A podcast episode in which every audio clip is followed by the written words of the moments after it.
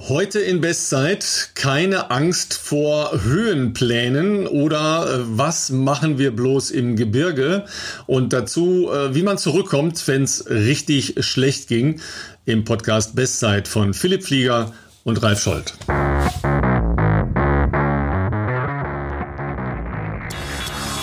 Ja, Philipp, wie sieht's aus? Hast du einen Luftballon dabei, dass du auf die Alpen hochkommst? Oder äh, Fliegen ist ja nicht, nach Sestriere glaube glaub ich sowieso nicht, ne? Oder da gibt's einen Segelflughafen, glaube ich. Mehr gibt's da nicht. Ja? Alles klar jetzt mit dem Trainingslager, damit es endlich losgehen kann mit dem Höhentraining.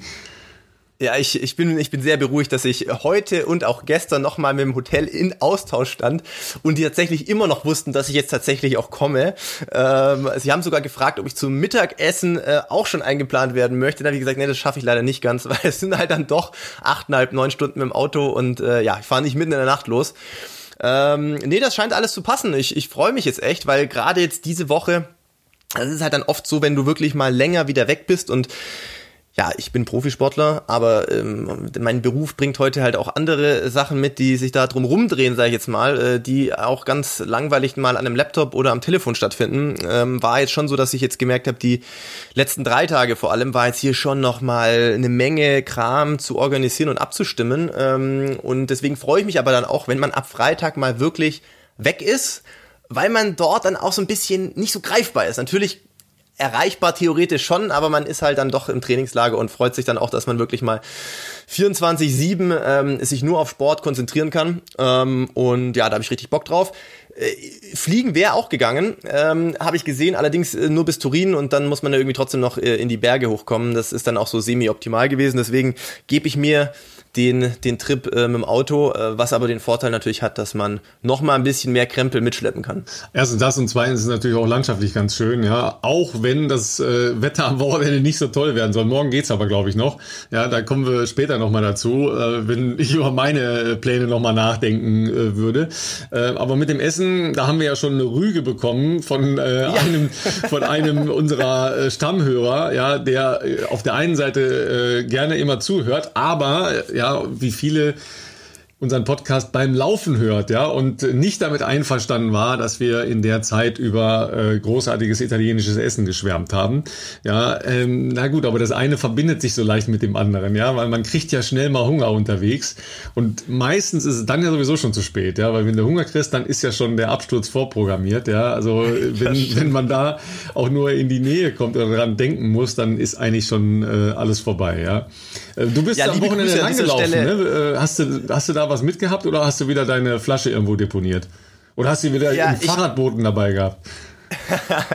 also ich, äh, erstmal nochmal kurz schöne Grüße an äh, die Karin. Wir haben uns sehr über deine E-Mail gefreut und auch das ein oder andere Schmunzeln äh, nicht verkneifen können tatsächlich. Äh, ich muss zugeben, wir haben nicht bedacht, äh, also natürlich wissen wir, dass viele von euch das beim Laufen hören oder beim Sport allgemein hören. Das ist äh, natürlich, äh, freut uns umso mehr. Wir haben aber nicht, nicht bedacht, dass wenn wir über Essen sprechen, das natürlich äh, möglicherweise nicht so angenehm ist, vor allem wenn man einen langen Lauf macht. Ich kenne das ja auch, gerade diese Läufe, wenn du mal wirklich so einen krassen Hunger hast ich, äh, kleiner Shoutout hier an meinen guten Freund Felix. Äh, das liegt jetzt auch schon viele Jahre zurück, aber da sind wir auch mal sehr in einer sehr frühen Vorbereitungsphase, sag ich mal, da waren wir auch noch nicht Marathonläufer, äh, haben wir gedacht, das 28 Kilometer war damals lang für uns, ähm, kann ja nicht so schlimm sein, fangen wir gleich mal an, wir müssen uns da nicht rantasten. Und dann haben wir uns eine sehr bergige Runde ausgesucht und ich sag mal so, die letzten sieben Kilometer, die haben gedauert. Die haben sich wirklich, also die haben sich wirklich wie gezogen wie Kaugummi. Ähm, da lief es bei mir am Wochenende schon wesentlich besser. Äh, trotzdem war es jetzt auch so semi-vernünftig, einen 40er zu machen, glaube ich. Ähm, der war so auch nicht unbedingt im Trainingsplan gestanden, aber ich dachte mir, man muss doch die Gunst der Stunde mal nutzen, wenns Wetter äh, sehr schön ist. Also es war warm, aber wirklich auch nicht zu warm. Perfekte Laufbedingungen. Und ähm, ich hatte das große Glück, dass tatsächlich ähm, ja meine Freundin Zeit und Lust hatte mitzukommen. Die hat das dann selber mit einer Mountainbike-Tour verbunden, weil wir uns quasi naja, wir, wir haben uns ein bisschen außerhalb getroffen, so konnte die da schon mal ein gutes Stück hinballern äh, und musste nicht äh, mit dem langsamen Tempo, mit dem ich unterwegs bin, äh, fahren. Und, ähm, und dann hat sie mich eben die, die 40 begleitet und hat dann noch was angehängt, so dass sie eben auch eine sehr ordentliche äh, Mountainbike-Runde dann hatte.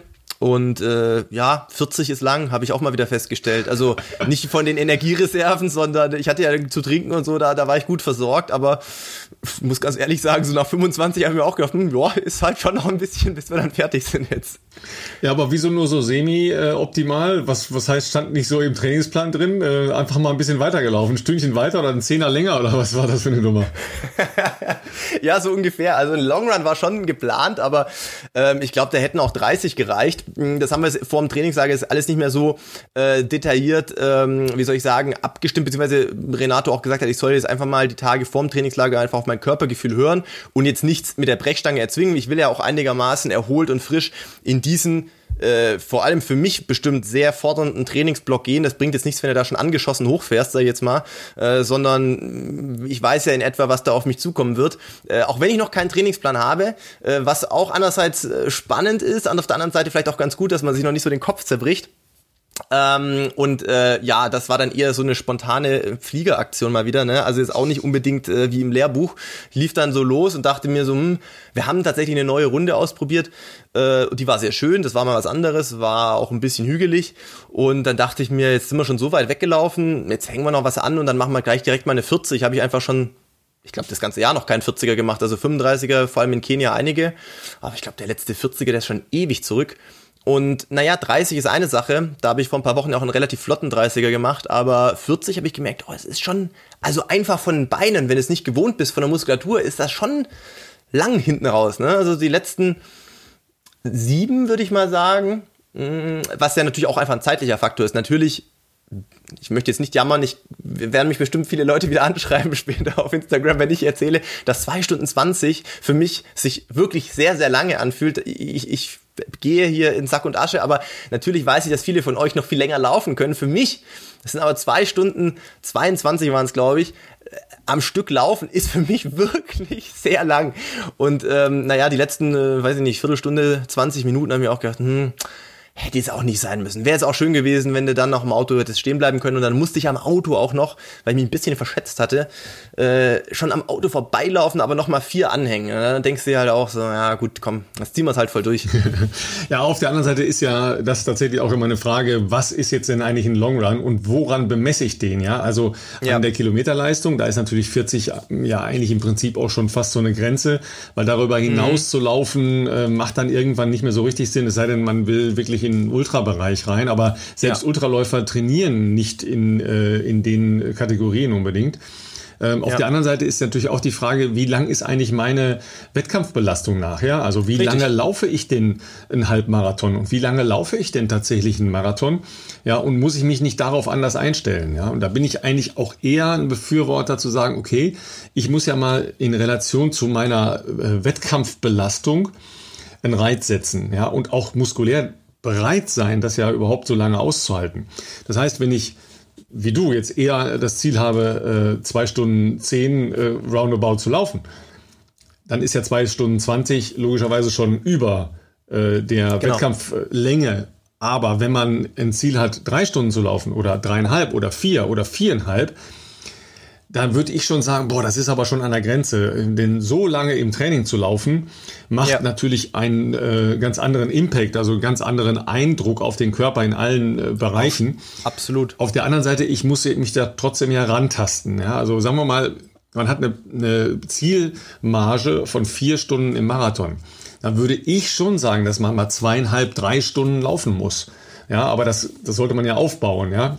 Also deshalb äh, würde ich jetzt eher mal sagen, äh, die Flieger-like-Nummer war daran eher, dass er, dass er mal so außer kalten Hose mal wieder 40 läuft. Ja. Äh, ich habe es auch zwei Tage lang gemerkt. ja, so das ist auch recht so. Das ist auch recht so. Ja, aber wenn man das aufbaut, also sagt, okay, ich laufe vielleicht erstmal, fängt halt äh, ganz klassisch an, ja, eineinhalb Stunden ja, langsam, ja, laufe zwei Stunden langsam, laufe zwei Stunden mal mit einem flotteren Part da drin oder vielleicht mit einer Endbeschleunigung, laufe zweieinhalb Stunden und das dann halt über fünf, sechs Wochen aufbaut, dann ist das äh, aus meiner Sicht eine total vernünftige Herangehensweise an Gestaltung von Long Run, weil was ist der Hammer, ne, wenn, wenn der irgendwann kommt bei 30 plus? Das ist natürlich irgendwo äh, eine Bereitschaft des Körpers in der Lage zu sein, das dann einfach weiterzuziehen. Und da sind äh, eine Menge Faktoren äh, ausschlaggebend. Aber ein limitierender Faktor ist ganz klar, dass man muskulär in der Lage ist, so lange ein bestimmtes Lauftempo zu halten. Ja, und das kann ich nicht äh, adäquat simulieren, indem ich sage, ja, ich äh, laufe eine bestimmte Form von Intervallen oder ich laufe eineinhalb Stunden und dann am nächsten Tag nochmal eineinhalb Stunden. Das funktioniert nicht. Also da muss man schon ein bisschen anders dran gehen. Äh, aber da gibt es natürlich auch äh, religiöse äh, Diskussionen über die Gestaltung von Longruns. Ja.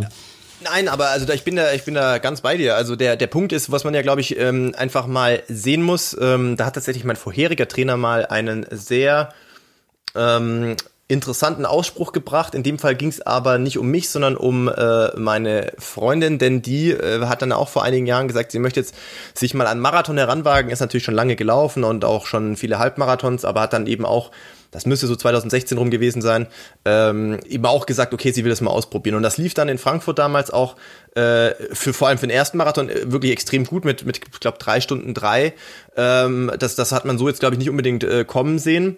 Ähm, muss man auch dazu sagen, wer es nicht weiß. Also die macht für sich wirklich ambitioniert Sport, aber hat natürlich einen ganz normalen Job, so wie die meisten wahrscheinlich hier unserer Zuhörerinnen und Zuhörer. Also ähm, ganz normales äh, äh Leben so drumrum und ähm, hat dann darauf gesagt, äh, gut, das wäre natürlich ein Lebenstraum, auch quasi mal unter drei Stunden Marathon zu laufen. Sie will dann nächstes Jahr all in gehen.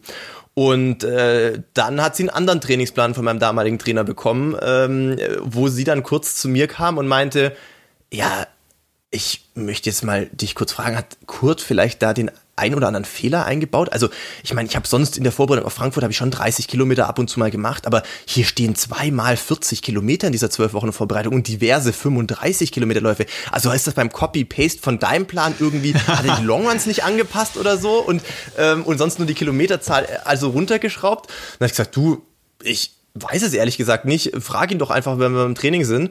Und dann hat sie natürlich gefragt, ja, du, ich, nicht, dass ich den Trainingsplan kritisieren möchte, aber nur als Frage, der ist ja doch sehr anders wie das, was ich jetzt äh, letztes Jahr gemacht habe. Ähm, soll ich auch 40 Kilometerläufe machen? Und ähm, dann hat er nur äh, ganz trocken so zurückgefragt, Gegenfrage, ist für dich der Marathon kürzer als für den Philipp? dann hat sie gesagt, nee, das ist auch 42 Kilometer. Meine Frage. Also, dann wäre es wär's ganz gut, mit 40 Kilometerläufen ein paar einzubauen. Lange Rede, kurzer Sinn. Sie ist tatsächlich dann äh, 2 Stunden 54 in Berlin gelaufen. Also das hat dann natürlich auch ähm, offensichtlich ja auch eine Wirkung, ähm, keine Frage. Aber, und das hast du vorher gesagt, und das ist schon richtig, man muss, glaube ich, ab einem gewissen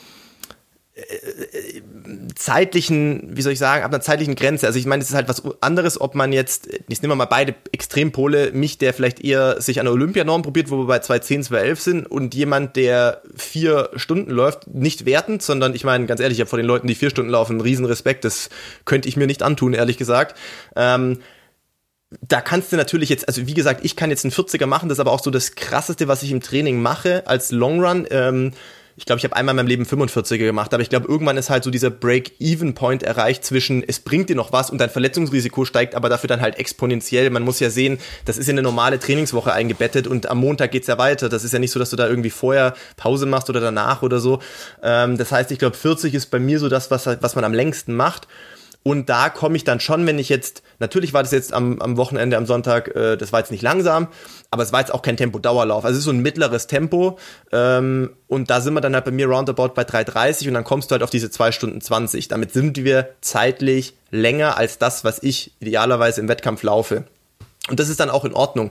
Aber natürlich, wenn jemand vier Stunden läuft, kann man dem jetzt auch nicht empfehlen. Also ich mache jetzt auch nicht jede Woche einen 40er, aber sagen wir mal, in meiner Vorbereitung kommt das schon ein paar Mal vor. Ich würde jetzt nicht empfehlen, mehrfach da irgendwie vier Stunden zu laufen, weil das hat einfach, wie du schon sagtest, einen ganz anderen, ähm, eine ganz andere Wirkung einfach noch auf den Körper, auch was natürlich Belastung und, und Regeneration und all das anbelangt. Ähm, da muss man natürlich ein bisschen, sag ich mal, vorsichtiger äh, äh zu Werke gehen.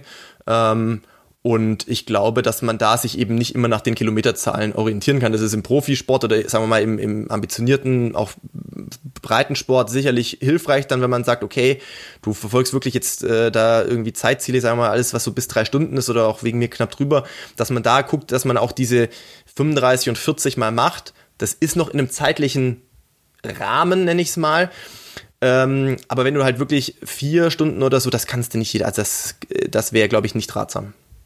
Auf der anderen Seite ist das ja jetzt auch äh, eine Nummer, die durch die vielen virtuellen Läufe als Angebote ähm, dazu verleitet, sehr harte, lange Belastungen zu machen, ohne die wirklich dann halt auch wettkampfmäßig vorzubereiten. Also mit einem ja. wirklich Runterfahren der Belastung vorher und einer Fokussierung darauf und dann wirklich dahin dann so eine äh, harte Belastung zu machen und dann auch eine Pause zu machen, so wie man es nach einem normalen Halbmarathon oder Marathon dann auch machen würde. Ja, das ist natürlich viel schwerer, wenn du das zu Hause machst. Oft kommt man dann ja auch nicht an wirkliche Wettkampfergebnisse ran, weil die Wettkampfergebnisse ja doch einfach unter dem äh, positiven Stress, sage ich mal, ja, äh, Adrenalin, es sind Leute da, es ist so eine Wettkampfanspannung, ja, die einen ja doch auch eine andere Leistungsbereitschaft bringt, als wenn man jetzt sagt, okay, ich mache heute mein virtuelles Rennen, ja, und dann bin ja. ich vielleicht äh, zu zweit oder dritt im, im Wald. Das ist oft sehr viel schwieriger, aber dann eben auch das so zu akzeptieren, dass das ein vollwertiger Wettkampf dann ist, den man da im Prinzip absolviert und eine Pause macht danach und nicht dann sagt, ja, nach zwei Tagen geht schon wieder. Ja, weil das, was in der tiefen Muskulatur passiert, wenn man so lange Belastung genau. hat, sind halt ganz andere Geschichten als äh, im, im Training, wo man eben nicht an äh, die Leistungsgrenze geht. Ja, aber deshalb äh, ist ja langsam laufen äh, so wertvoll, wenn man so lange Sa Sachen macht. Ja, äh, wenn auch äh, durchaus da mal äh, Parts drin sein können und sollen, die in die Nähe der Wettkampfgeschwindigkeit gehen, weil das ja wieder eine andere Stoß- und ähm, Stauchbelastung ist. Ne? Das ist, ist, halt einfach so, dass man seinen Körper Absolut. schon auf also so Dinge vorbereiten muss. Ne? Genau, also ich sehe sowas wie einen, wie einen 40er tatsächlich. Das ist jetzt natürlich trainingswissenschaftlich nicht hundertprozentig korrekt, aber ich sehe zum Beispiel so einen 40er aus, ähm, wie soll ich sagen, Adaptionsgesichtspunkten schon als auch eine Art spezifisches Krafttraining. Das klingt jetzt vielleicht ein bisschen komisch, aber um den Körper, also den Muskelsehnenapparat an diese lange Zeit und an diesen, diesen, diesen Laufstress, sage ich jetzt mal, zu gewöhnen. Du hast es angesprochen, diese Tiefenmuskulatur ist genau das, was ich sowohl am Sonntagnachmittag, aber vor allem auch am Montag bei den zwei Läufen echt krass gemerkt habe. Also du merkst wirklich diesen heftigen Unterschied. Ähm, der 30er vor ein paar Wochen, den ja auch hier einige Leute verfolgt haben, der 30er in 309 hat wesentlich weniger Spuren hinterlassen, also vor allem vom Feeling am nächsten Tag und sowas, als der 40er nur in äh, 3,33 oder sowas. Weil da natürlich eine Dreiviertelstunde fast, äh, mehr als eine Dreiviertelstunde, Entschuldigung, 50, 52 Minuten fast Unterschied waren oder, oder 45 Minuten ähm, zeitlicher Belastung. Und das ist das, was am Ende vor allem natürlich richtig reinhaut, wenn halt die Muskulatur schon äh, durch ist und man da auch ein bisschen ähm, ähm schon angezählt ist und dann dieses Weiterlaufen, das ist halt das, was sich so richtig, naja, wie man sich halt so festläuft, wie man so sagt. Und ähm, das ist schon, also für mich zumindest gibt es sicherlich auch andere Marathonläufer, die das anders vorbereiten, aber für mich äh, tatsächlich auch wichtig, das dann ab und zu äh, eben so gemacht zu haben, äh, um für einen, für einen Marathon auch gut vorbereitet zu sein. Ja, so muss man das angehen. Ne? Und deshalb äh, bin ich dann auch sehr gespannt, wie es dir in der Höhe geht, ne? wenn du mal wieder oh, richtig gefordert bist. Ja. Hast du ein bisschen Angst? Ich habe schon ein bisschen Angst, ja, gerade weil ich nicht weiß, was auf einen zukommt. Dann ist man noch ein bisschen angespannter. Äh, alle freuen sich, dass ich komme. Also äh, Sondre hat auch schon geschrieben, ob alles passt und äh, am Freitag mit mir rechnen kann ja, gehe ich mal davon aus, dass äh, ja, er dann auch endlich äh, happy ist, einen Trainingspartner zu haben. Und äh, für mich wird es auf jeden Fall dann äh, ja jeder Tag Überlebenskampf, so viel ist sicher. Ich hoffe, wir können nächste Woche dann noch aufnehmen, ne? So irgendwie abends spät noch irgendwie äh, kleines Lebenszeichen äh, von sich geben. Ähm, aber ja, an alle, die äh, ja bei uns zuhören, ich nehme natürlich alles mit an Equipment und ähm, ich hoffe, das Internet ist äh, im Hotel da oben so gut, dass wir das dann auch irgendwie äh, transportiert bekommen an Daten aber ich gehe schon mal davon aus. Ja, und sonst machst du immer Piep, ne? Als Zustimmung oder Ablehnung Piep, Piep oder so. Ja. So in der Ordnung, ne? Ja, ich habe äh, mich ein bisschen, äh, bisschen massakriert. Letzte Woche bin ich äh, eigentlich so eine Schlüsseleinheit, die ich immer mache, wenn ich äh, einen Wettkampf mache, mache ich an dem Donnerstag der Vorwoche äh, nochmal so eine. Zehn Tage vorher praktisch? Ja, praktisch zehn Tage vorher eine, äh, eine harte Laufbelastung. Äh, okay. in dem Fall äh, vier mal vier Minuten. Ja. Mhm, mh. Vorher noch mal kurz nachgeguckt, ja, beim äh, norwegischen äh, Laufpapst, ja, die effektivste Form des Intervalltrainings ist richtig vier Minuten Intervalle. Ja, also okay, okay, äh, vier, vier, Minuten in, äh, in der Unterdistanz, im Unterdistanz-Renntempo. Also sagen wir mal, man macht jetzt halt äh, einen 10 Kilometer Lauf, ja, dann mhm. läuft man die vier Minuten im 5 Kilometer Renntempo oder dann ja, halt ja. entsprechend äh, angepasst an die äh, jeweilige Belastung, zwei Minuten Pause und dann den nächsten. Ja. Und am nächsten bei Tag. Bei dir quasi dann 10 Kilometer Tempo, oder? Also wenn es äh, bei der Halbdistanz ist ja ein Halbmarathon. Nee, äh, ich, ich mache ja die olympische Distanz, ja. Das hattest du leider ah, okay. äh, zu okay, meinen okay. Gunsten falsch verstanden bei der letzten Folge. Ja, ah. aber so weit, so weit bin ich nicht. Ja, vor allen Dingen, das würde heißen, den äh, Flüeler-Pass in Davos hochfahren. Zweimal. Das habe ich jetzt erst gelesen. Ja, auf der anderen Seite aber wieder runterfahren und dann wieder hochfahren Alter. und dann wieder runterfahren. Ja. Das habe ich nämlich erst diese Woche irgendwo gelesen, dass man das ja, ich dachte, die Strecke ist so ausgelegt, das macht man einmal und ich dachte natürlich, okay, bei einer Halbdistanz bei dir dann auch einmal hoch, einmal runter, dann lädt sich auf einmal zweimal, da war ich dann erst so, Nee, nee, nee. Also deshalb äh, 10 Kilometer reichen, ja. Aber seitdem habe ich Achillessehnenbeschwerden und das ist leider scheiße, oh ja. Ähm, das ist undankbar, äh, un ungünstiger Zeitpunkt. Ja, äh. nicht, nicht gut. Also, ne, wo, wo kommen Achillessehnenbeschwerden her? Ja, wir haben äh, da in der letzten Woche schon mal drüber diskutiert, also nicht hier im Podcast, mhm. sondern äh, wir beiden untereinander ähm, weil es äh, gerade neue Ansätze dazu gibt, äh, auch äh, Forschungsansätze. Ähm, damit wollen wir uns äh, unbedingt in den nächsten Wochen noch befassen. Einer, der ähm, diese äh, Forschungsansätze führt, ist einer der ähm, Nationalmannschaftstrainer der deutschen Leichtathleten, äh, nicht Trainer, sondern Ärzte. Und mhm. ähm, das ist halt ein, ein, äh, ein Verbund von mehreren Ärzten, die ein Forschungsprojekt da auf den Weg gebracht haben, äh, wie man halt mit äh, Achillessehnen äh, Entzündungen oder ähm, Schmerzen entsprechend umgeht. Ja, ich weiß nicht, wie viele von unseren Zuhörern das schon mal hatten, aber äh, sehr viele fürchte ich, hoffe ich äh, nicht, dass es äh, so, es so ist akut ist. Ja, ja aber leider ist das ja doch eine, eine Sache, die immer wieder auftaucht. Ja, meine, mhm. äh, meine Erkläransatz ist jetzt, ähm, ich habe halt relativ viel gesessen die Woche davor. Und das ist halt so eine Geschichte, die dann eben über ähm, so eine äh, Festigkeit halt auf einer Seite ähm, der Hüfte entsteht und dann sich so runterarbeitet. Ja, äh, so Wadenbein, Wadenbeinköpfchen hängt bei mir dann oft mal fest und dann äh, zieht das halt in die Sehne rein. Äh, ist leider ätzend, äh, hatte da schon mal richtig Stress mit vor zweieinhalb Jahren.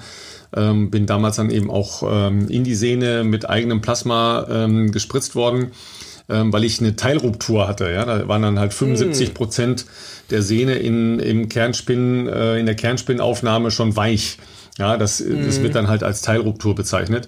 Alles braucht man alles gar nicht, alles total bescheuert, ja. Und ähm, da wird ja auch über, viel über Schuhe und alles Mögliche diskutiert, ja. Ähm, aber es ist jetzt wie es ist. Äh, jetzt habe ich erstmal nichts gemacht an Laufen, äh, bin brav zum Physio gegangen, ja, habe meine äh, Hüfte mobilisiert und so weiter, was man halt so macht, ja.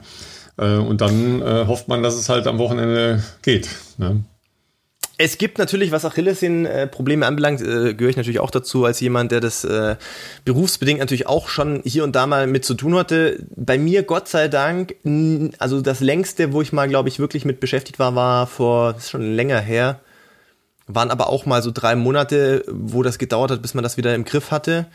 Ähm, äh, da gibt's, äh, wie du schon sagst, also unterschiedlichste Ansätze, wie man das behandeln kann. Äh, das mit dem Algenblut wollte ich, war mein Geheimtipp, den ich jetzt gerade noch raushauen wollte. Aber hast du natürlich schon sehr gute Ärzte offensichtlich um dich rum. Also das ist wirklich was, was glaube ich ähm, ganz gut so Heilungsprozesse ähm, wie soll ich sagen, äh, anregt.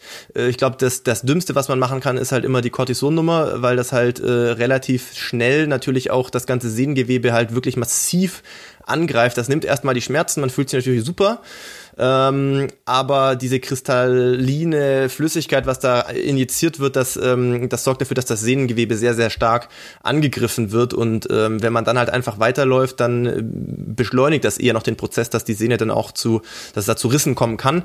Ähm, also was Tipp Nummer eins ist, sofort machen, wenn man irgendwie was da merkt oder auch eine Steifigkeit im, ich sag mal, Achillessehnenübergang. Das mache ich immer noch. Das hat mir immer ein Physio vor Jahren mal gesagt. Ähm, das sind diese exzentrischen äh, Übungen an der Treppenkante. Meistens macht man das idealerweise an der Treppenkante, weil halt, man braucht einfach nur eine Kante, das kann natürlich überall sein, aber eine Treppe bietet sich einfach an, ähm, wo man praktisch auf, zum Beispiel auf der untersten Stufe mit beiden Füßen äh, auf dem Ballen steht, man drückt sich mit dem, man kann sich auch ruhig mit einer Hand am Geländer festhalten für Stabilität, man drückt sich mit dem, ich sag mal, gesunden Fuß in den Zehenstand, wechselt dann auf den ledierten Fußballen und lässt sich dann langsam quasi die Fuß, äh, die Ferse ab in die, mm, also unterhalb der, der, der, also ins, wie soll ich sagen, ins Negative, also unter die äh, Treppenstufe. Und dann wiederholt man das so 10 bis 15 Mal und dann drei Durchgänge mit einer kurzen Pause dazwischen. Das sorgt dafür, zum einen, dass im Sprunggelenk wieder so ein bisschen Mobilität äh, entsteht und vor allem sorgt es auch dafür, dass die Sehne ähm, durch die Sehnenscheide schön langsam wieder durchgezogen wird und das Ganze wieder ein bisschen geschmeidiger macht.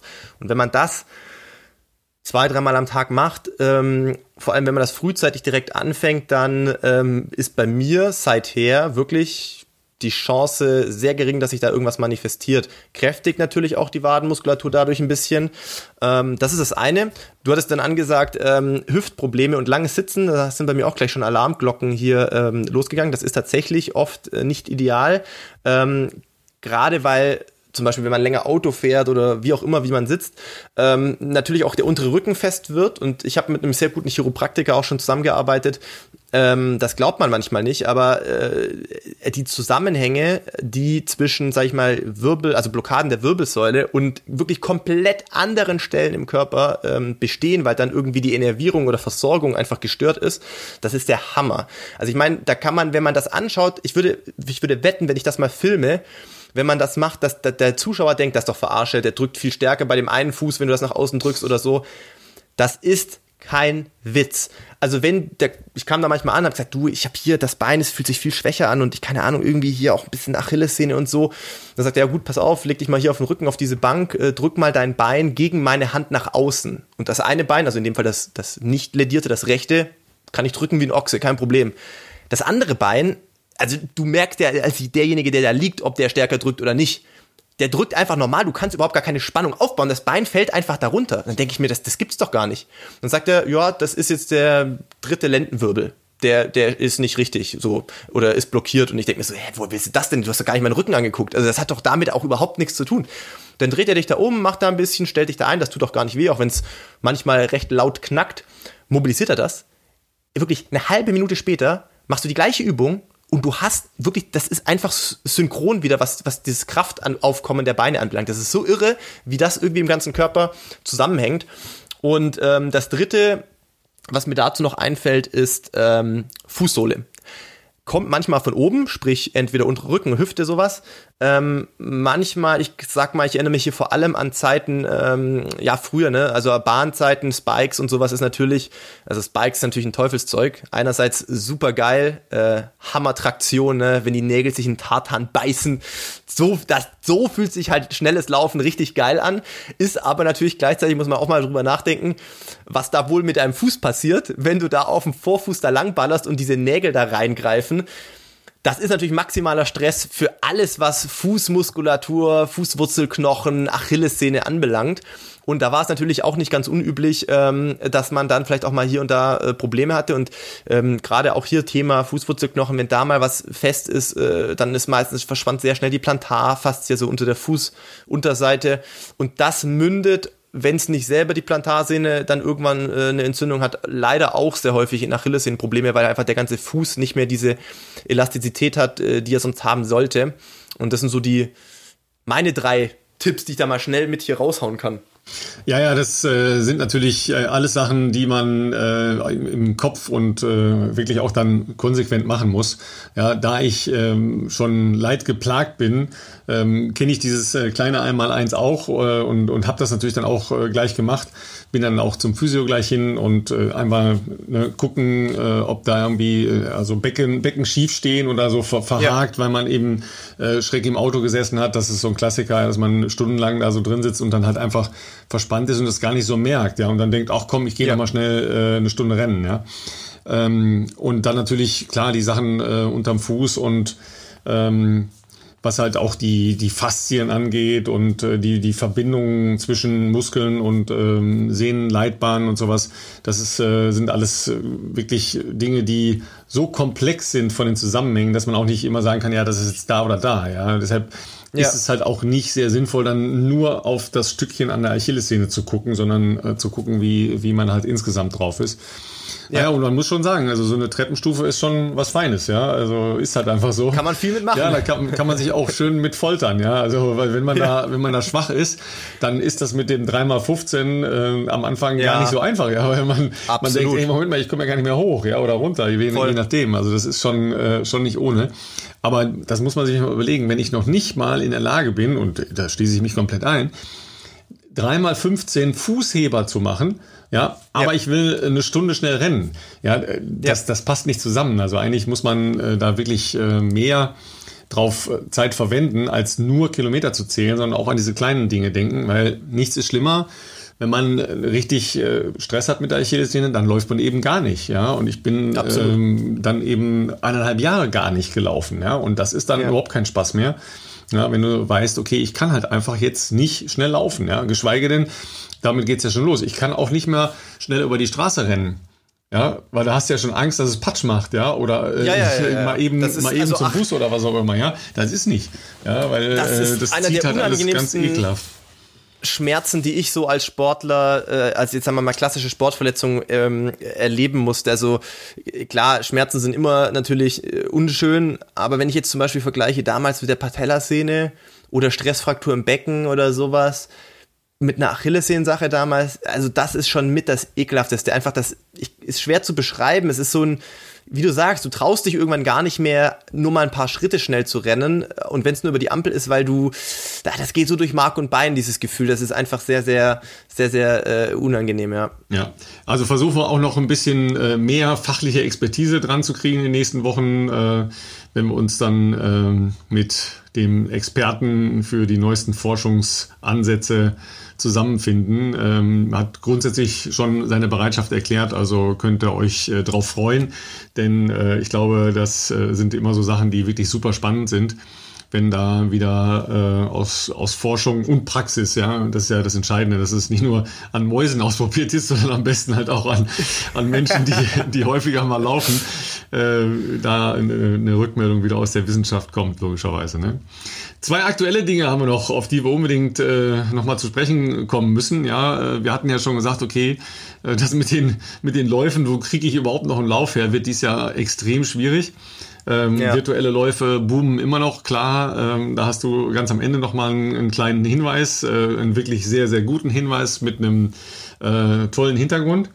Und wir haben ja immer wieder äh, mit Neid, nachdem jetzt auch der Dresden-Marathon offiziell abgesagt worden ist, ja, mit Neid festgestellt, dass die äh, Freunde in London immer noch äh, hart daran festhalten, den London-Marathon zu laufen. Ja, wobei, Klammer auf, äh, 99,9 Prozent der Läuferinnen und Läufer werden das auch als äh, virtuelle Veranstaltung machen.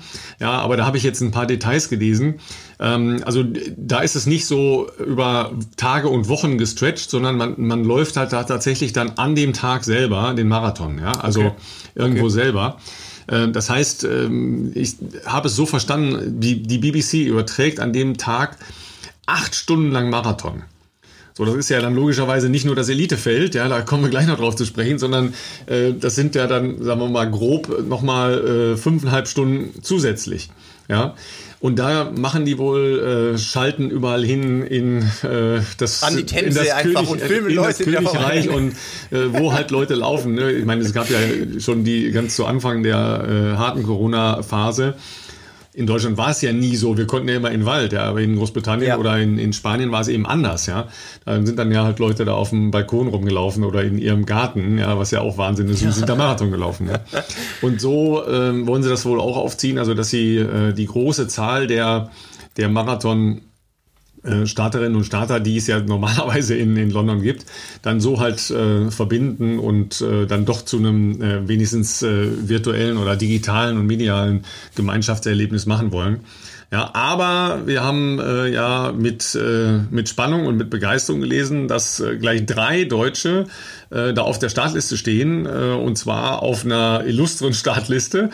Äh, in der sehr kleinen Startliste, in der kurzen Startliste. Ja, bei den Männern habe ich, glaube ich, nur sieben oder 48 äh, Namen gelesen und bei den Frauen äh, unter 30. Und ähm, angeführt übrigens von beiden äh, Weltrekordhalterinnen halt dann, ja, also Eliot Kipchoge bei den Männern und ähm, Bridget Kosgei bei den Frauen ähm, und ein Tempomacher, der, der glaube ich, mehr Geld verdient als die meisten anderen in dem Elitefeld. ja. Das stimmt wohl, ja. Also äh, von der Klasse der Athleten ist das natürlich nach wie vor, wie man London natürlich kennt, äh, äußerst hochklassig besetzt, keine Frage. Ähm, da haben sie wie immer keine Kosten und Mühen gescheut. Da hat Virgin mal wieder den Geldbeutel aufgemacht, ähm, damit man auch dieses epische äh, Duell verfolgen kann zwischen Bekele und Kipchoge. Und da darf man vor allem natürlich auch gespannt sein, in welcher Form Bekele an der Startlinie stehen wird. Da gibt's ja doch immer wieder auch aus der Vergangenheit Geschichten. Und ich habe da auch kürzlich wieder was aufgeschnappt aus der Szene, dass er aktuell wohl noch ja, wie soll ich das jetzt diplomatisch ausdrücken, wohl ein paar Kilo Übergewicht hat, ähm, weil bei Bekele ist es ja so, also ähm, er hat ja auch natürlich in Äthiopien einige Businesse nebenher, nebenlaufen und äh, er sieht Laufen halt in dem Sinn wirklich als Job. Also wenn er einen Marathon hat, dann bereitet er sich auch darauf vor. Manchmal sind es halt auch nur acht oder zehn Wochen, aber mit seiner natürlich internationalen Klasse reicht es dann immer mal wieder trotzdem, dass er da einen rauszimmert, so wie letztes Jahr.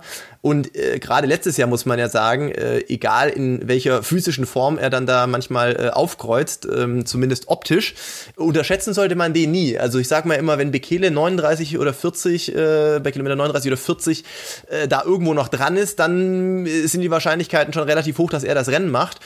Ähm, und, und er war ja wirklich für Berlin letztes Jahr für den Marathon, also wirklich eine Late, Late äh, Edition, möchte ich mal sagen. Äh, er saß dann zufällig bei der PK auch neben mir. Ich habe ihn natürlich mir auch dann aus der Nähe sehr genau mal angeschaut. Also ich glaube ihn schon sagen wir mal, austrainierter gesehen zu haben, was ja aber offensichtlich jetzt nicht den, äh, ihm zumindest keinen Abbruch getan hat. Denn das, was er da abgefackelt hat, war also wirklich beeindruckend. Mit dem Setup, das waren natürlich gute Jungs, die da, da waren, aber wenn ich überlege, wie die Jahre zuvor immer dieser Weltrekord wirklich versucht wurde vorzubereiten im Detail und man überlegt hat, ja, nimmt man gute Gegner für Kipchoge oder nimmt man keine guten Gegner, dafür versucht man die besten Tempomacher zu kriegen. Was pusht ihn da mehr? Ja gut, und er stand einfach da, da waren noch zwei andere schnelle Jungs aus Äthiopien. Tempomacher waren früh gar nicht mehr da und am Ende dreht er halt nochmal auf und äh, läuft fast Weltrekord. Das war dann schon beeindruckend. Insofern bin ich da mal sehr gespannt, wie das mit äh, Kipchoge und äh, Bekele in London aussehen wird. Ähm, ich werde sicherlich auch natürlich mal gucken, was Sondre, also ich weiß ja, was er drauf hat, weil ich in Christiansand mit ihm war, aber ich bin natürlich auch sehr gespannt die nächsten Wochen, was ich da äh, live aus nächster Nähe miterleben werde. Er hat ja den gleichen Fahrplan und ähm, ist, glaube ich, auch noch unter den, wenn ich das richtig im Kopf habe, Top 10 der schnellsten Meldungen. Ja. Ähm, da bin ich auf jeden Fall gespannt. Und äh, ja, zu den Deutschen Starterinnen und Startern, so muss man sagen, äh, von einem wusste ich, also das äh, hat man in, in, in der Szene schon relativ früh gehört, äh, der nämlich daraufhin wohl auch ähm, für die, für die Halbmarathon-WM dementsprechend abgewunken hat, ähm, die ja immer noch in Polen stattfinden soll am 17.10.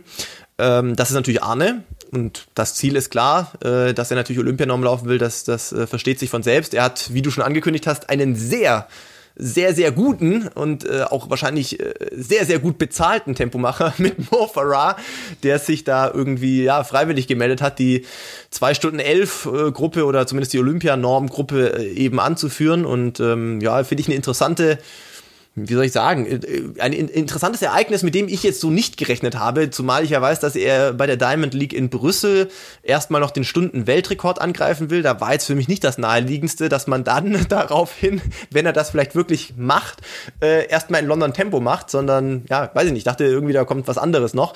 Ähm, aber das wird auf jeden Fall natürlich spannend und ähm, die weiblichen Meldungen haben mich einfach insofern überrascht, dass ich damit einfach nicht äh, gerechnet hatte. Aber, aber ja. Lass uns, noch mal, lass uns noch mal eben bei, äh, bei den Männern bleiben, ähm, weil Arne ist natürlich Arne Gabius, äh, der deutsche Rekordhalter, ja, ähm, ja. der ja eigentlich schon äh, sein Karriereende erklärt hatte, ja, weil, Richtig. Äh, weil er eigentlich ein bisschen, ähm, naja, wie soll ich sagen, sich schon hat äh, ähm, entmutigen lassen, so in der Anfangsphase von Corona und dann überlegt hat, boah, ja, also ich meine, er ist auch wie soll ich es jetzt diplomatisch sagen? Er ist ein erfahrener Läufer, der auch mal über seine äh, berufliche Perspektive sicher sehr intensiv nachdenkt, logischerweise. Ja, ja und klar. hat dann, glaube ich, auch schon angefangen, ähm, sich zu bewerben und, äh, ähm, und, und eine Jobperspektive zu suchen und hat aber dann doch äh, nochmal äh, überlegt und gesagt, nee, komm, ich versuch's nochmal. Ähm, hat sich halt äh, auch in die Diskussion, die wir in den letzten Wochen ja immer mal wieder hatten, ja, welche Schuhe sind auf der Bahn erlaubt und welche sind nicht auf der Bahn erlaubt, ja, weil er relativ viel auf der Bahn gelaufen ist mit dem Schuh, den er aber jetzt ähm, dann da auf der Straße anhaben wird.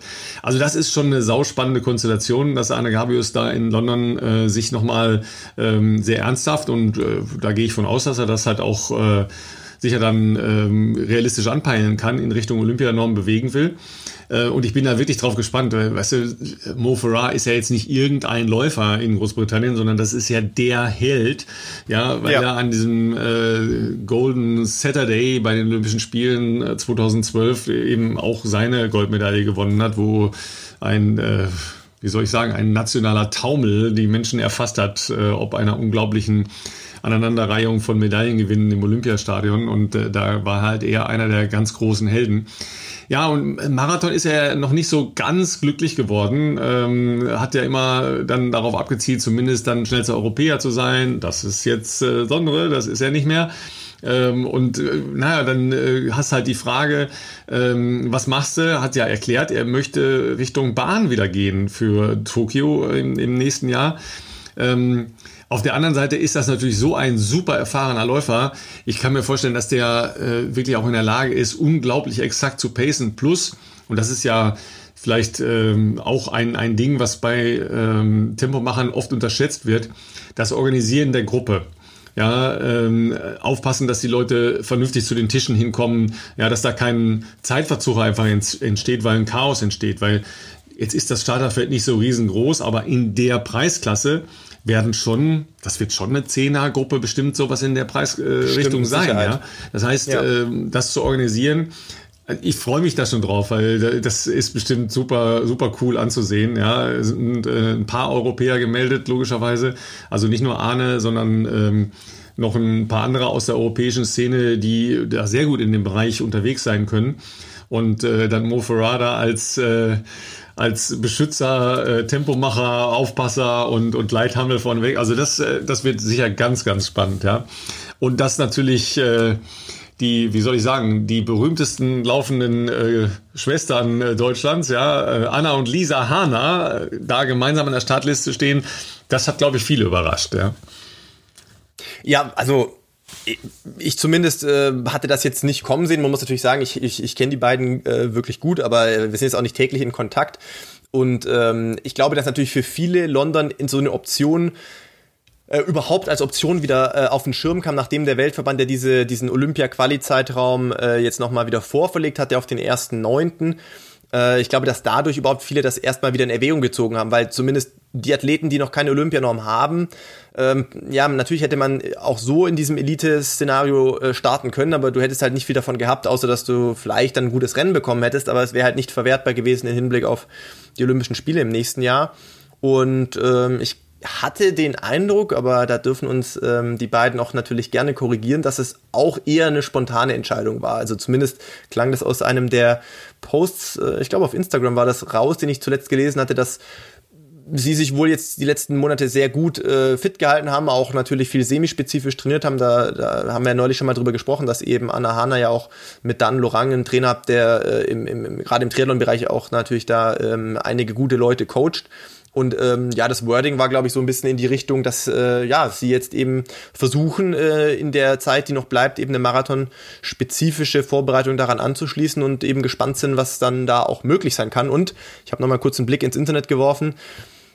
Ähm, der Europarekord der Männer, das vielleicht nur kurz als, äh, als ähm, wie soll ich sagen, Zusatz, äh, den hat tatsächlich Mo Farah, denn äh, der hat den ähm, inzwischen übernommen mit seinem Sieg damals bei Chicago, äh, beim Chicago Marathon ah, 2018. Ah, den hatte, den hatte Sondre inne. Gar nicht, gar nicht auf dem Schirm, ne? Schau genau, mal an, den hatte Sondre dem gleich Unrecht, aber richtig, ne? 2055 ja. oder sowas, dann hat ihn damals der, äh, wie heißt der gleich, jetzt fällt mir der Name nicht ein, aber ach, ähm, ein türkischer Läufer, der natürlich seine Wurzeln in Ostafrika hat, ähm, hat ihm den alle abgenommen mit einer knappen, also auch knapp unter 2,5 meine ich, äh, unter der 2,55. Aber ist der, ist der ratifiziert worden? Da bin ich nicht sicher. Da bin ich auch nicht sicher, nee, nee, genau. Ich, ich weiß nicht. nur, dass er die Zeit mal gelaufen ist ja. und, ähm, und dann hat Mo damals in Chicago mit dieser 2,511 gewonnen, was keine Frage natürlich eine, eine, eine überragend gute Zeit ist, aber du hast natürlich vorher auch einen guten Punkt noch angebracht. Ähm, er ist auf der Straße ähm, muss man jetzt vorsichtig sein, wie man das ausdrückt, ne? Also ich meine, wer einen Major-Marathon gewinnt, der ist natürlich alles andere als schlecht, aber er ist, glaube ich, da nicht ganz ähm, vielleicht auch den, äh, auch der hohen Erwartungshaltung von außen gerecht geworden, die natürlich an ihn angelegt wurde auf Basis seiner vier olympischen Goldmedaillen, ähm, dass da natürlich dann viele Leute erwartet haben, dass er im Marathon sofort da auch die Welt einreißt. Das äh, mag man vielleicht menschlich nachvollziehen, aber ich sag mal, als jemand, der von der Bahn kommt, der weiß halt jetzt auch, ich habe meine eigene Erfahrung mit Marathon machen dürfen. Marathon und Bahn sind einfach zwei paar, äh, zwei paar verschiedene Stiefel. Das äh, ist nicht ganz so einfach ähm, umzusetzen. Ja, zumal er ja in London dann in der direkten Auseinandersetzung äh, mit Top-Top-Marathonläufern, also sagen wir mal, Lehrgeld bezahlt hat, ja, also keine schlechten ja. Ergebnisse, aber äh, einfach gesehen hat auch, dass es ganz so einfach da vorne hin nicht ist. Ja, klar, Absolut. Bekele hat natürlich auch äh, eine überragende Bahnkarriere hingelegt, ja, auch Eliud Kipchoge ist ja jemand, der sehr lange auf der Bahn war, ja. Ähm, also das, das ist schon auch eine Basis, weil die Geschwindigkeit ja auch da sein muss, sonst passt es ja einfach mit den Top-Top Zeiten nicht.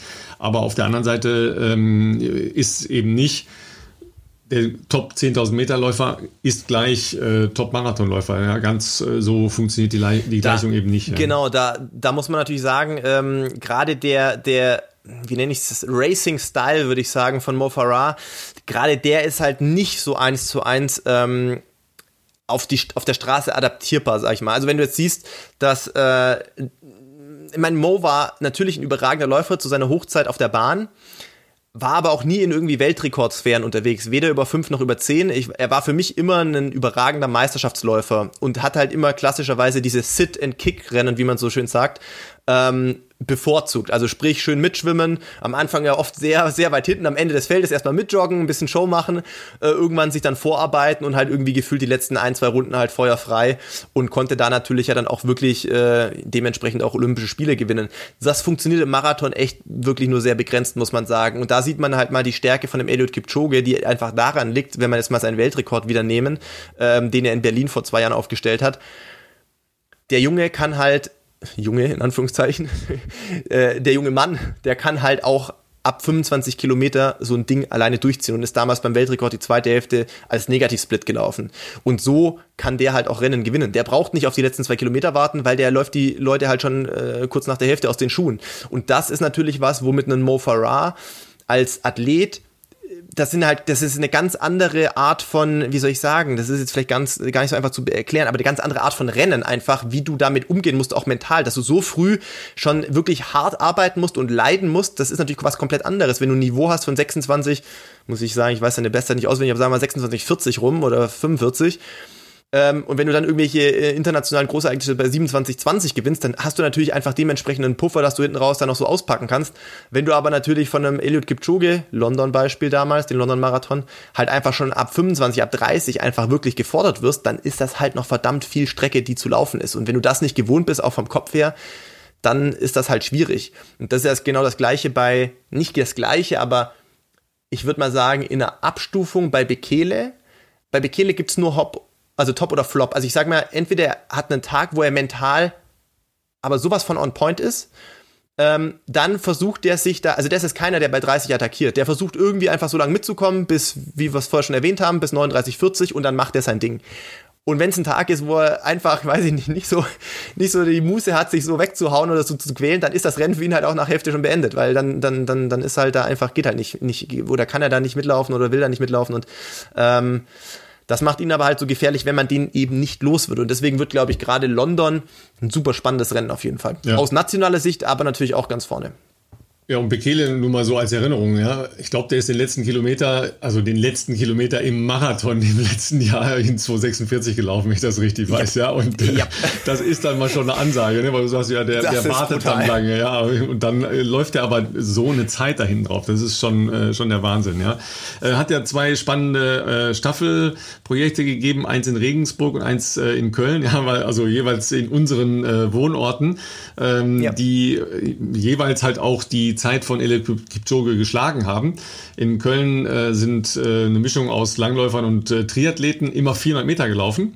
Ja, mhm. ähm, das ist schon, ähm, schon nicht so unflott. In Regensburg sind sie 1000 Meter gelaufen. Das ist schon eine andere Kiste, ja, weil du musst ja, äh, also unter 257 und zwar jeder Kilometer muss da sitzen, ja. 250 sogar. Ja, ach, 250, ja, nicht 257, 250, ja, also 250.000 Meter.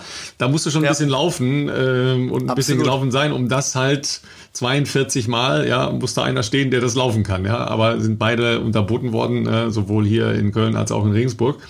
Ne? Aber äh, das bringt mich zu, weil du, weil du gesagt hast, mentale Einstellung, ja. Da kamen jetzt, äh, sagen wir mal, leicht verstörende Aussagen von äh, zwei Menschen, die immer noch deutsche Rekorde halten und äh, die äh, Marken jähren sich in diesem Jahr zum 40. Mal, also zwei deutsche Laufrekorde, die sich zum 40. Äh, Mal jähren.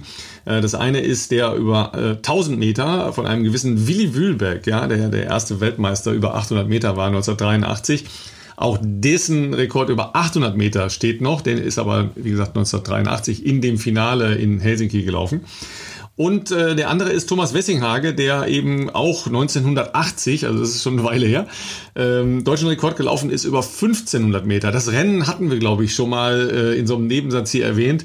Das ist nämlich in Koblenz damals gewesen, als es da noch das internationale Stadionfest in, in Koblenz gab eigentlich so ein, so ein Mitten, äh, Mittelstrecken äh, Eldorado, ja, wo, wo ganz viele äh, sehr, sehr gut besetzte Mittelstreckenrennen stattgefunden haben.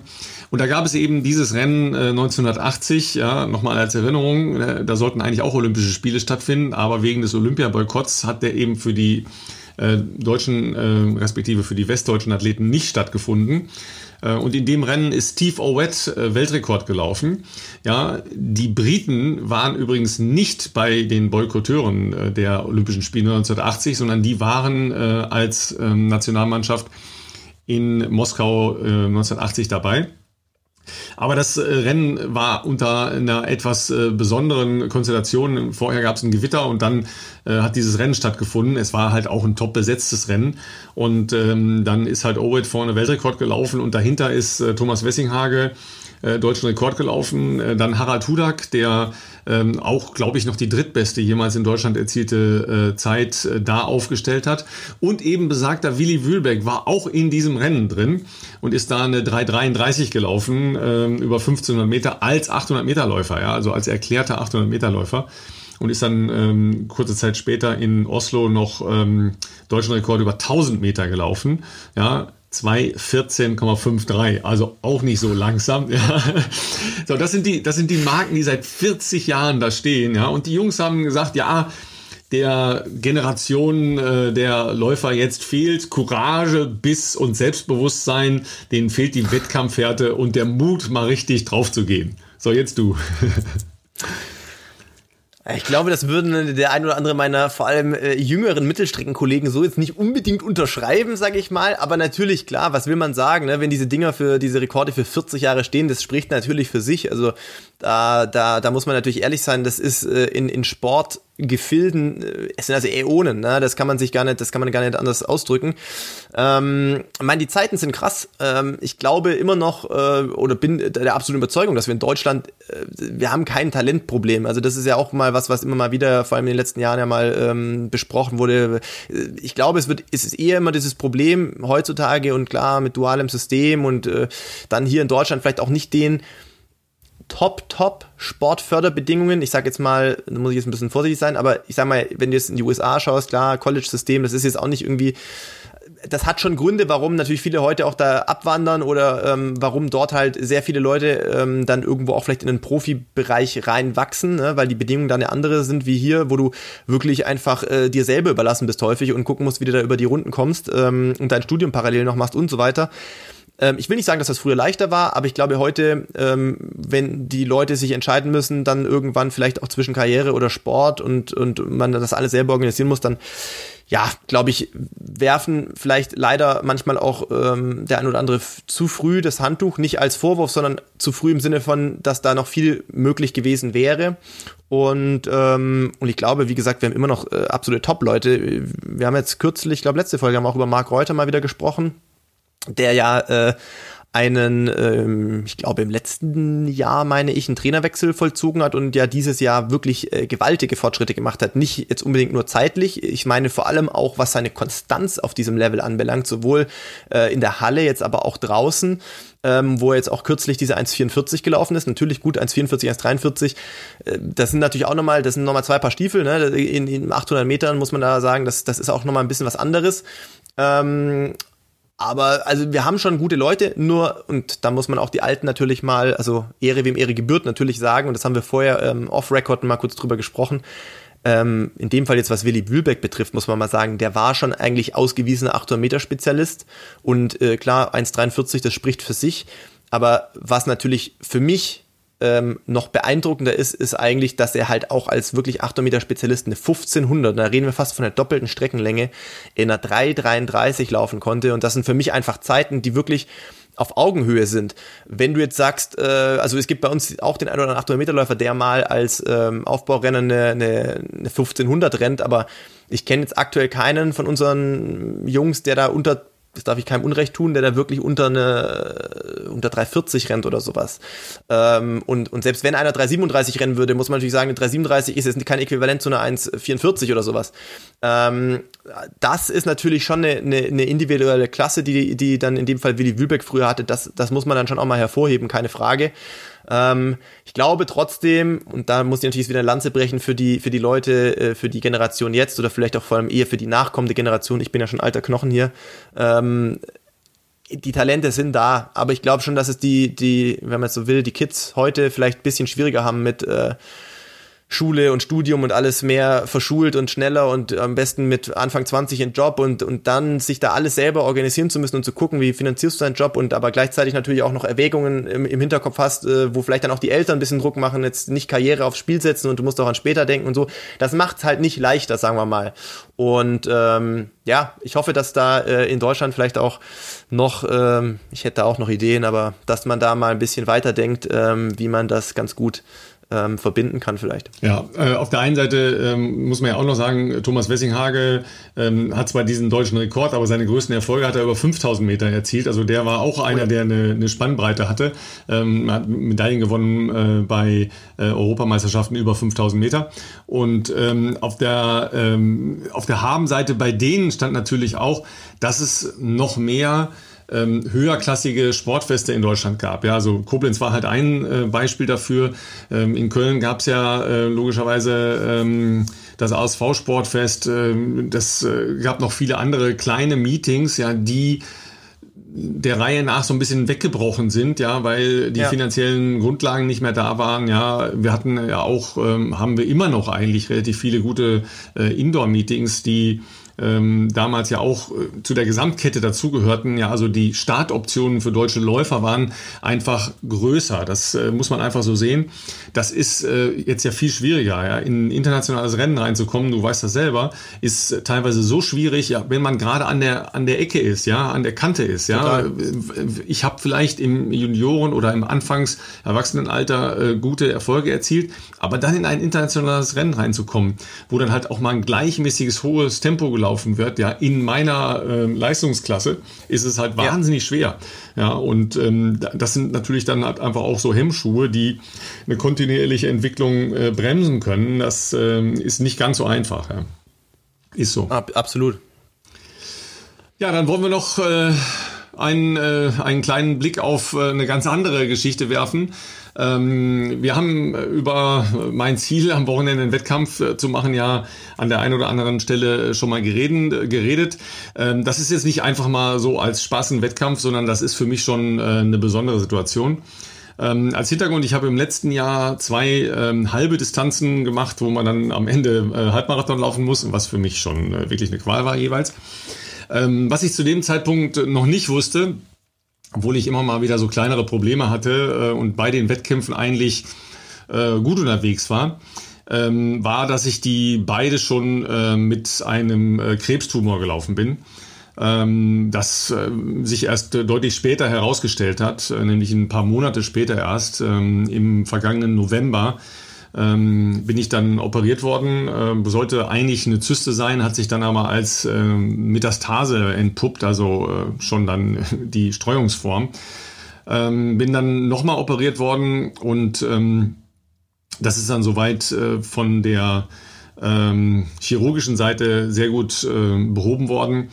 Zu dem Zeitpunkt hatte ich äh, logischerweise durch meine körperliche Betätigung äh, noch einen sehr guten Allgemeinzustand und habe dann halt auch ähm, sowohl zwischen ähm, den Operationen als auch dann ähm, der anschließenden ähm, Chemo- und Bestrahlungstherapie weiter Sport gemacht. Und ähm, das ist mir nicht schwer gefallen, weil ähm, das ja zu meinem Leben dazugehörte, ja, ähm, auch wenn sich äh, ein Leben komplett auf den Kopf stellt, äh, wenn man äh, so eine Diagnose bekommt.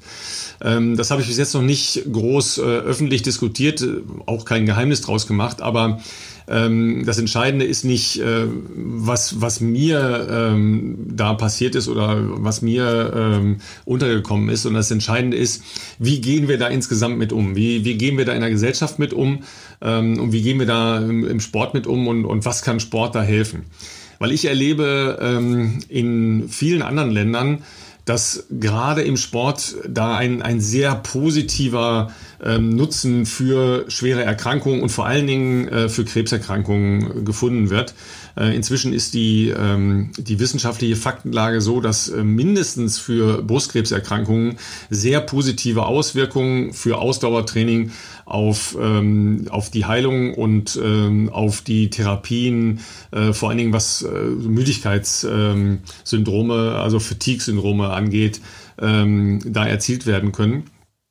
Und ähm, ich glaube, dass wir da in unserer Gesellschaft und, und im Sport einfach noch mehr die Leute ermutigen müssen und zu sagen, hey, äh, versucht das Positive zu sehen, auch wenn es eine lebensbedrohliche Erkrankung ist. Ja, versucht positiv zu sein. Es ist wahnsinnig schwer und äh, glaubt mir, ich hatte äh, auch ganz schwere Wochen und äh, beschissene Wochen, ähm, wo man nicht aus dem Bett rauskommt und es kaum schafft, äh, morgens äh, einfach eine halbe Stunde spazieren zu gehen. Ja, das, das war so mein mein mindester Anspruch war, mindestens einmal am Tag spazieren zu gehen. Ja, aber äh, ohne meine Family hätte ich das auch nicht geschafft. Das, äh, da muss ich ganz ehrlich sein.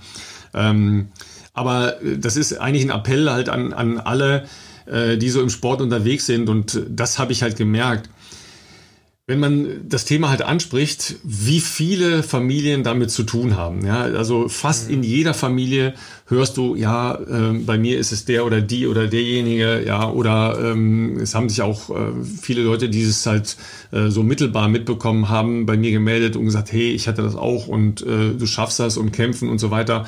Ähm, das, das hilft halt wahnsinnig. Ja, also ich, ich sehe das äh, zum Beispiel an ähm, den angelsächsischen Staaten, wo so I Survived Cancer eine ganz andere Power hat und eine ganz andere Positivität hat bei uns ist das so ein schweres Thema, ja. Da, da sind so viele dunkle Wolken darüber. Die dunklen Wolken hat man sowieso, ja, weil es ist halt einfach lebensbedrohlich, ja. Und du stellst dir so viele äh, Sinn, Daseins und äh, Kernfragen wie wahrscheinlich sonst nie im Leben, äh, weil man einfach sein Leben lebt.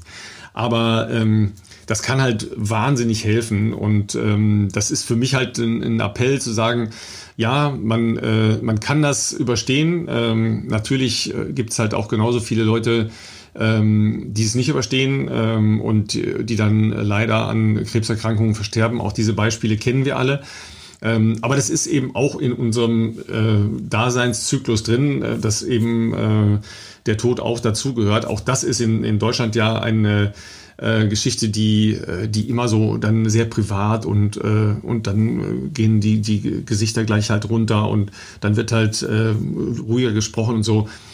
Nee, äh, versucht zu leben, ja, versucht da zu sein, versucht für Leute, die vielleicht davon betroffen sind, da zu sein. Äh, ich habe einen Hashtag, der heißt Lichtluft Leben. Ähm, auf meinen Social Media Plattformen werde ich da jetzt am Wochenende auch noch ein paar Sachen zu äh, veröffentlichen. Und ich glaube, dass wir da im Sport insgesamt viel mehr ähm, noch gemeinsam erreichen können. Ja? Wenn, wenn wir das vermitteln, wenn wir sagen, hey Leute, äh, versucht euch zu bewegen, versucht Leute mitzunehmen, äh, versucht weiter Sport zu machen. Ich war zum Beispiel total überrascht. Ähm, ich war insgesamt äh, drei Wochen im Krankenhaus und ähm, in, mit unterschiedlichen ähm, Unterbrechungen dazwischen. Und da wurde halt Onkologiesport angeboten, ja. Und dann habe ich gedacht, okay, mhm. gehe ich halt einfach mal hin, um mal zu gucken, was die da machen. Ne? Ist halt ein, ein Forschungsprojekt halt auch dahinter ähm, in der Zusammenarbeit zwischen den Unikliniken in äh, Köln und in Bonn. Und ähm, die Sporthochschule ist da halt mit einem Institut dran beteiligt. Und dann habe ich gedacht, na ja, das wird halt sich so im, im Low-Level, ja, also sich zu bewegen, um sich zu bewegen, abspielen. Ja, aber äh, weit gefehlt. Ähm, die machen tatsächlich ähm, so eine Art Zirkelbelastung, also schon im weitesten Sinne eine Intervallbelastung, und zwar mit Belastungsintensitäten von 70 bis 80 Prozent. Na gut, also das, äh, das hat natürlich dann schon dazu geführt, dass sie da ein paar Kästchen neu schreiben mussten, weil sie mich auf den Fahrradergometer gesetzt haben. Zu dem Zeitpunkt war ich halt noch, noch ziemlich gut drauf. Ja, also äh, bevor ich äh, diese Strahlen- und Chemotherapie angefangen habe, bin ich halt noch ähm, mit äh, drei Freunden äh, nach Malle gefahren für drei Tage und bin da Rad gefahren, ja. Ähm, und äh, dann kommst du dahin und äh, stehst dann da mit, mit anderen Menschen, die äh, das gleiche Schicksal haben wie du. Ähm, und dann sollst du da 70 bis 80 Prozent Belastung machen. Das äh, war dann erstmal eine Sache, wo ich gedacht habe, oh, also das hätte ich jetzt nicht gedacht, ja. Ich hätte gedacht, dass man äh, das deutlich äh, niederschwelliger macht, ja. Aber die Leute werden da wirklich schon relativ äh, intensiv belastet und äh, die Effekte, ähm, also die ersten Anzeichen sind so, dass die Effekte wirklich gut sind und dass man ähm, sich relativ lange so belasten kann. Ja, also solange man jetzt nicht an äh, an vitalen äh, Dingen erkrankt, dass man sich nicht mehr bewegen kann oder so, ähm, kann man da doch intensiv noch was machen. Ja, und wie gesagt, wenn es nur die Stunde spazieren gehen am Tag ist. Äh, machen wir ja so schon nicht. Ja, ähm, oft genug sagt man ja, nee, hab keine Zeit. Ja, warst du schon mal draußen heute? Nee, hab keine Zeit. Ja, nehmt euch die Stunde. Ja, ist äh, die Zeit, die muss man sich nehmen, weil es halt einfach äh, Leben ist nur einmal. Ja, das äh, ist mal ganz klar. Ja, deshalb ist sagen wir mal, der Schritt zu einem Wettkampf für mich ein ganz anderer, als äh, der jetzt in den letzten äh, 10, 20, 30 oder 40 Jahren gewesen wäre. Ähm, und einfach nochmal ein Appell, äh, Lichtluft leben, alles andere ist zweitrangig. Also ja, ich, äh, ich wusste ja schon länger natürlich von dir, weil du hast mir relativ am Anfang äh, davon erzählt und äh, ich hatte davon natürlich, äh, bevor wir jetzt hier mit dem Podcast uns äh, zusammengetan haben, davon natürlich nichts mitbekommen, weil, wie du schon sagtest, du das ja auch nicht ähm, jetzt groß in der Öffentlichkeit ausgebreitet hattest. Ähm, ich finde es aber gut. Also ich finde genau, was du sagst. Ähm, es, es geht ja darum, sowas äh, in Deutschland, wie du auch gesagt hast, es soll, es ist ein bisschen äh, stigmatisierend häufig. Ähm, stattdessen sollte man natürlich die, ich sage jetzt mal, positiven Beispiele, damit meine ich, eben jemand, der sich da durchgekämpft hat äh, oder durchkämpfen konnte. Ja, es ist nicht jedem vergönnt, dass man da sich durchkämpfen kann. Ähm, gerade diese Leute als, als wirklich positives Beispiel ähm, auch sehen, dass man das schaffen kann. Und das funktioniert natürlich nur, wenn diese Leute auch darüber berichten in einem, sagen wir mal, wie du schon sagtest, einem normalen äh, Rahmen, ne? nicht so, dass das in so einer schweren ähm, ähm, Atmosphäre stattfindet. Und ähm, ich glaube natürlich, das ist jetzt sehr schwer als jemand, der da natürlich nicht äh, sowas schon erleben musste, sich das auch nur ansatzweise vorzustellen. Aber äh, natürlich ist es so, dass, glaube ich, jeder Mensch äh, natürlich, wie du es gesagt hast, in seinem Leben lebt und das hoffentlich ja dann auch genießt. Und deswegen ist es natürlich, glaube ich, für jeden erstmal ein absoluter Schock, äh, wenn man sowas erfährt und ähm, natürlich auch wahrscheinlich nicht so einfach damit umzugehen, geschweige denn überhaupt diese Therapien durchzustehen. Ähm, ich kenne das natürlich nur vom Hörensagen, da gibt es, glaube ich, also das ist, das ist, glaube ich, schon eine richtig harte Nummer. Und ähm, ja, umso wichtiger ist es natürlich, wenn man dann im Umfeld die richtigen Leute hat, egal ob das Familie oder sonst irgendwie nahestehende Personen sind, die da einen durch diesen Weg mit begleiten. Und was, glaube ich, auch zweifellos der Fall ist, ist, dass man im Leben äh, bei mir auf einer ganz anderen Ebene der Fall gewesen, aber ähm, war letztes Jahr in Kenia der Fall. Ähm, nicht, weil es da jetzt so schlimm war, sondern ähm, weil es für mich mal so komplett andere Eindrücke waren, weil ich noch nie sonst so in Afrika, wirklich im tiefsten Afrika mal war. Ähm, einfach ganz banale Dinge mehr wieder wertzuschätzen. Ne? Also ähm, wenn du dort dann irgendwie bist und mit äh, Menschen zusammenkommst, die, die ja dann ganz anderen, ähm, ein ganz anderes Leben leben, also auch ganz sich jeden Tag da irgendwie vielleicht aufs Neue durchschlagen und trotzdem natürlich eine Familie haben und äh, für ihre Kinder sorgen wollen und trotzdem aber auch siehst, wie glücklich diese Menschen sind mit dem wenigen, was sie haben, in den Umständen, wie sie leben ähm, und auch noch so gastfreundlich sind, äh, in dem Fall fremden Leuten gegenüber wie mir, der dann da war. Ähm, das hat schon dazu geführt, dass man manchmal, wenn man einen trainingsfreien Nachmittag hatte oder ich einen trainingsfreien Nachmittag hatte, ähm, ganz bewusst mal dieses ähm, Camp, wo man ja schon ein bisschen abgeschottet ist, verlässt, um mal durch die Stadt zu spazieren und durch die Gassen zu spazieren, um, um sich das alles mal so ein bisschen mehr auf sich noch wirken zu lassen, äh, was ja wirklich bei weitem kein touristischer Ort ist, sondern das ist wirklich so, wie halt Afrika nun mal ist. Ähm, und da zurückzukommen, das hat schon auch nochmal bei mir auch nochmal ein paar Sachen verändert, wo man im im, einfach in seinem eigenen Leben vieles, glaube ich, versucht, ein bisschen wieder mehr bewusster wahrzunehmen und auch mehr wertschätzen zu können. Ähm, das ist natürlich jetzt eine ganz andere Geschichte wie das, aber ich glaube, das ist ja der Punkt, was du mit Lichtluft leben ähm, so ein bisschen als, als Credo, als Motto auch, ähm, glaube ich, äh, vermitteln willst, dass, dass man einfach, ähm, ja, das Leben, was man nun mal hat, auch versucht bewusst wahrzunehmen und äh, nicht immer da nur sich durchzuhetzen, sondern eben auch mit den Leuten, die einem wichtig sind, eine gute Zeit zu verbringen. Ja, also ein so ein Punkt ist ja so Achtsamkeit, ja, das ist äh, ein bisschen ein Modewort geworden, ähm, aber was du sagst, ist, äh, ist glaube ich, komplett richtig, dass man mal versucht wieder ein bisschen zu resetten, ja, und zu, zu überlegen, was ist wirklich wichtig und ähm, was ist das, äh, was ein Leben ausmacht und was ein Leben lebenswert macht, ja. Genau. Es geht dann sowieso ähm, relativ schnell wieder relativ viel in so einem Altersklein klein verloren, ja. Ähm, mhm. Oder alleine, äh, wenn man sich halt ganz normal wieder im, im Leben äh, bewegt, ja, bewegen kann. Ja, es ist halt auch ein, ein toller Schritt im Prinzip, ja. Äh, Klammer auf und dann kam Corona, Klammer zu, ja, also was dann halt ja nochmal alles äh, stark verändert hat. Ähm, aber dann, ähm, dann versucht man schon viele Dinge einfach mal zu relativieren. Ja, ähm, weil ja. auf der einen Seite ähm, so krasse Erlebnisse äh, auf der gesundheitlichen Ebene, ja, aber eben auch krasse Gegenentwürfe zu dem, was wir so normalerweise leben, ähm, können, glaube ich, dazu ähm, anhalten, dass man sich mal wieder bewusst wird, äh, was, was eigentlich wichtig ist und was äh, vielleicht echt nicht wichtig ist. Ja, und ähm, Gesundheit ist ganz, ganz, ganz weit oben und danach kommt eine ganze, äh, ganz, ganz lange Phase mal gar nichts. Ja, das ist äh, vollkommen klar.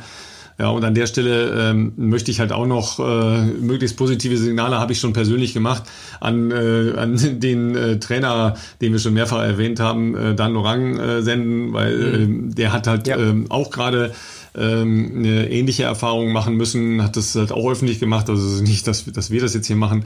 Ähm, aber das sind halt, glaube ich, so Punkte, dass man, ähm, dass man durchaus da ein bisschen offener äh, in unserer Gesellschaft äh, mit ist und, und klar macht, dass äh, das Laufen und Sport äh, da enorm viel bewegen kann. Ja, also äh, denkt da immer dran, ähm, dass äh, auf der einen Seite Sport ein, ein Luxus ist, aber eben auch ähm, Menschen unglaublich mitnehmen kann äh, und man dadurch wirklich wahnsinnig positive Dinge ähm, verbinden und verändern kann, ohne auf Bestzeiten zu gucken. Ja, wir heißen ja. zwar so, aber das spielt da gar keine Rolle. Ja, und ich glaube, ähm, das ist ja auch dein Ansinnen äh, zum Ende unserer heutigen Folge, äh, um einen kleinen Appell auch fürs Wochenende zu haben. Geht laufen. Ja, egal was ihr macht, geht laufen. Ja. Das ist richtig. Also ähm, ich weiß ja, ihr seid eh alle genauso sportverrückt wie wir. Das kriegen wir oft genug ja auch mit. Vielen Dank für all die Mails und Nachrichten. Freut uns immer sehr. Ähm, aber da wir ja sowieso wissen, dass ihr alle laufen geht, würden wir ähm, das doch gerne nutzen, ähm, um euch vielleicht auch für eine Initiative zu begeistern von Plan International. Das ist ähm, ein Kinderhilfswerk, ähm, wo ich jetzt seit schon, ich glaube, knapp zwei Jahren äh, Sport Botschafter sein darf. Ich habe da auch ein äh, junges Mädchen als Patenkind aus Ruanda und ähm, natürlich hat Corona auch gerade in diesen ähm, Entwicklungsländern die die allgemeinen Lebenssituationen noch mal drastisch verschärft ähm, und äh, deshalb äh, ja gibt's zum Wochenende und zwar vom äh, 28. also von Freitag bis Sonntag die Initiative ähm, Kilometer für Kinderrechte ähm, und das funktioniert folgendermaßen, ähm, dass ihr praktisch euch über ich werde das glaube ich einfach als Link in die Show Notes hier zu dieser Sendung mit reinmachen, aber ich habe das auch auf Instagram gepostet. Findet ihr auch, wenn ihr Plan wo auch immer, entweder googelt oder ähm, sonst auf Instagram, Facebook etc. nachschaut, ähm, dass ihr eure Kilometer, die ihr übers Wochenende zurücklegt, und das muss nicht nur laufen sein, da könnt ihr auch schwimmen, Radfahren, wandern, was auch immer nehmen, trackt und dort äh, eben äh, meldet quasi auf der Plattform und idealerweise entweder selber oder einen Partner findet, äh, Freund, Familie, wie auch immer, der, sagen wir mal, vielleicht einen Euro pro Kilometer ähm, spendet, dann wäre das eine gute Sache. Ich mache da natürlich auch mit. Ich habe auch äh, diverse Leute animiert mitzumachen, äh, sogar ein Handballtorwart mit Silvio Heinevetter, der wirklich jetzt nicht so leicht zu begeistern war fürs Laufen, aber auch der wird dabei sein und Robin Gosens, der für Bergamo spielt, der wird da auch mit am Start sein und wir machen so, damit wir eine kleine Challenge haben. Wir spenden natürlich gegenseitig, beziehungsweise ich habe mir selber dann schon gesagt, ich würde natürlich ein bisschen mehr spenden. Das ist ein bisschen unfair, wenn ich äh, irgendwie, äh, wenn die das gleiche spenden müssten wie ich. Ich gebe denen natürlich ein bisschen mehr pro Kilometer und ja, würde mich freuen, wenn wir euch da vielleicht auch für begeistern können. Ähm, ist für eine gute Sache und äh, ihr seid ja ohnehin unterwegs. Ja, und ähm, dann muss ich nochmal überlegen, was ich am Wochenende mache, weil Wettervorhersage für Davos am Samstag Richtig. Ist schlecht. Dauerregen. Dauerregen. Ach, nein. Ja. Und oh oben und oben auf dem Pass könnte es eventuell auch schneien. Ja, das mm. Problem hatten sie schon mal vor zwei Jahren. Da haben sie es dann übrigens so gemacht, dass sie ähm, nur den Berg raufgefahren sind, oben die Zeit genommen haben, damit die Leute nicht halt bei solchen Bedingungen den Berg runterheizen. Ja, ja. und ähm, dann runtergerollt sind und die ja. Zeit mit der Zeitdifferenz, die sie dann oben gestoppt haben, unten äh, die Läufe angefangen haben.